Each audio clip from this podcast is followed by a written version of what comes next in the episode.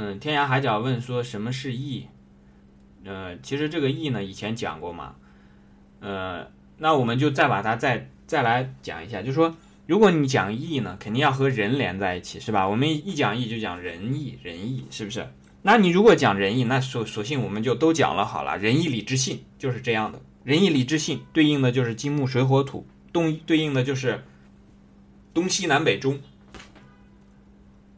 董仲舒有一个说法啊，他人呢是对应的这个东方，他认为人呢在一开始是要产生这个人，然后到了南方呢就变成了义，但是呢，我自己给他做了一个小的这个改变，就是说这个义啊放在了东方，人放在了南方，有原因的。那么，比方说一个人，首先呢他要立志。春天的时候要立志，立志的时候，比方说我们看“义”这个字啊，上面是一个善，就是阳字啊。因为阳字这个很有意思，我们人类最好的东西真善美，那你可以看，除了真之外，这个善、这个美，还有加上这个义，你会发现它其实都是上面都是一个阳。那么阳呢，又叫做在这个。子丑寅卯辰巳午未的未这个方向，未又是什么呢？又是坤卦的坤位，对吧？那么这个我们在这个周易当中呢，又有一个叫做什么？东北丧朋，西南得朋。所以这个西南呢，也就是这个未的这个方向，就是在我们国家来讲啊，就是云贵川这一这一个方位上。那么我们翻回头来讲。这个义呢，上面的这个阳字呢，其实它代表的是这个善良的善，或者讲美，这些东西就是很好的东西，或者讲阳。那《论语》当中呢，也有这个，就是说，呃，这个应该是子贡吧，去说想把这个阳撤掉，一个祭礼的阳撤掉，然后孔子就想说是子爱其阳，我爱其礼。那我们也知道，这个阳在古代是一个非常重要的这个祭品。那我们知道羊这个动物本身也非常的温顺，非常的非常的好，就是我们刚才讲过这个温嘛，那羊肯定是温的。你吃，不好意思讲，就是说讲这个吃羊肉，其实羊肉本本身也是温热的。那我们在这个地方呢，把这个善放在了我的上面，也就是说，首先我们知道有我了，这个人的自我开始确立了。虽然人的这个修养啊，达到一定的程度是一定要。去除自我的这个我执，但是先开始你要有我，你才能去除嘛。如果你先开始连我都没有建立起来，那你怎么去这个去除这个我执呢？那这个我是指什么呢？就是说，你把善良、你把美好的东西作为了自己的最高的这个追求，这个时候这个我这个义才相当于形成了。那当人有了这个义的时候，比方说我们讲说。最善的、最美的，比方说我们讲义气，是吧？义薄云天。我们提到这个义薄云天的时候，肯定就会想到是谁？关公嘛，关羽、关云长，是吧？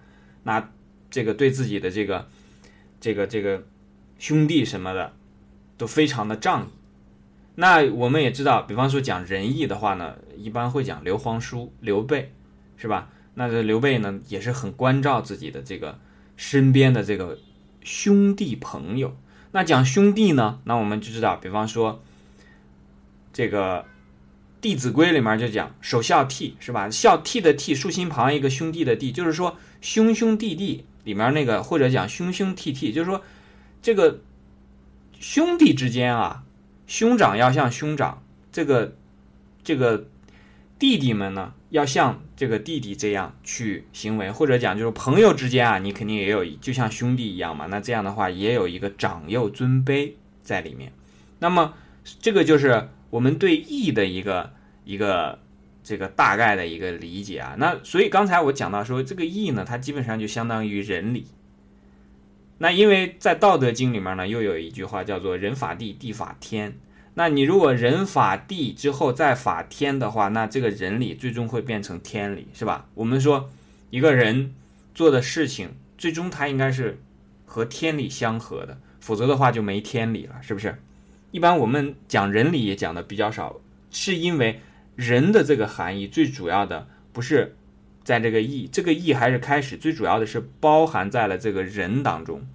人这个字之所以叫人，就是和这个我们做人的人是相关的。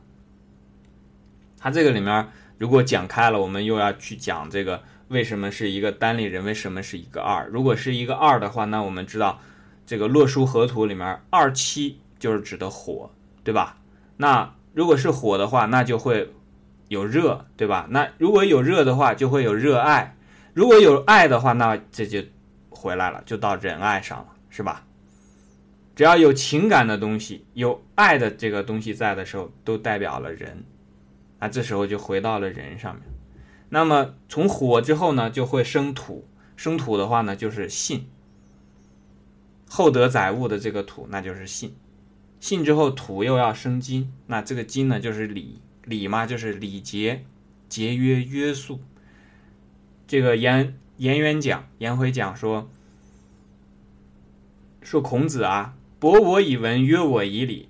这个约我以礼，就是说用礼来约束我，来规范我的这个这个做人的这个这个方式。那这个叫做约我以礼。那最后呢？其实也是最开始了。实际上，人的最开始是从这个志开始的，金生水的这个水的这个志，这个志呢，实际上对应的心肝脾肺肾。刚才所讲的仁义礼智信和心肝脾肺肾也都是一样对应的。这个志对应的就是肾，在人的胚胎最开始形成的时候，就是在这个母亲的体内刚开始长出来的那个呢，就是肾，最早的就是肾。所以这个。我们讲肾为先天之本，也在这个地方。那肾主智，它也主人的智力。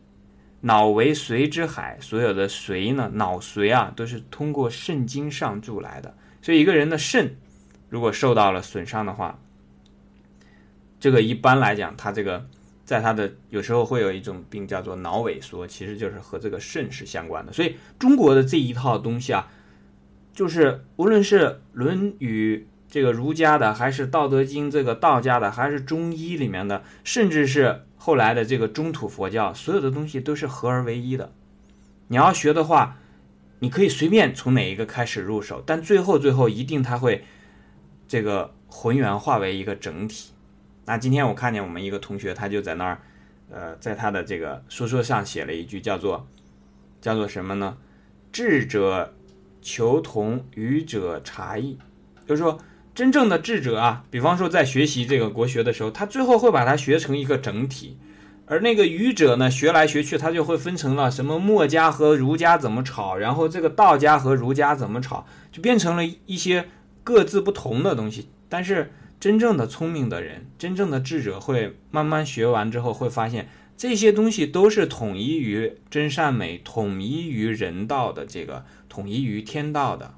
这样的一些学说，它的方向在最终来讲是一样的。就像我们去到，比方说啊，南华禅寺这个六祖的这个真身在那里供奉的，进去之后，第二道门写的什么不二法门，没有两条路，不会有第二个这个法门，最后一定是一条路走，因为大家都是人嘛，对吧？甚至这个不二法门要把其他的西方的这个这个。基督教其实西方人认为基督教是东方的了，然后加上中东的这个伊斯兰教，所有的这些人类的追求真善美的好的东西的，都归为这个不二法门，最后会成为一一条路走下去。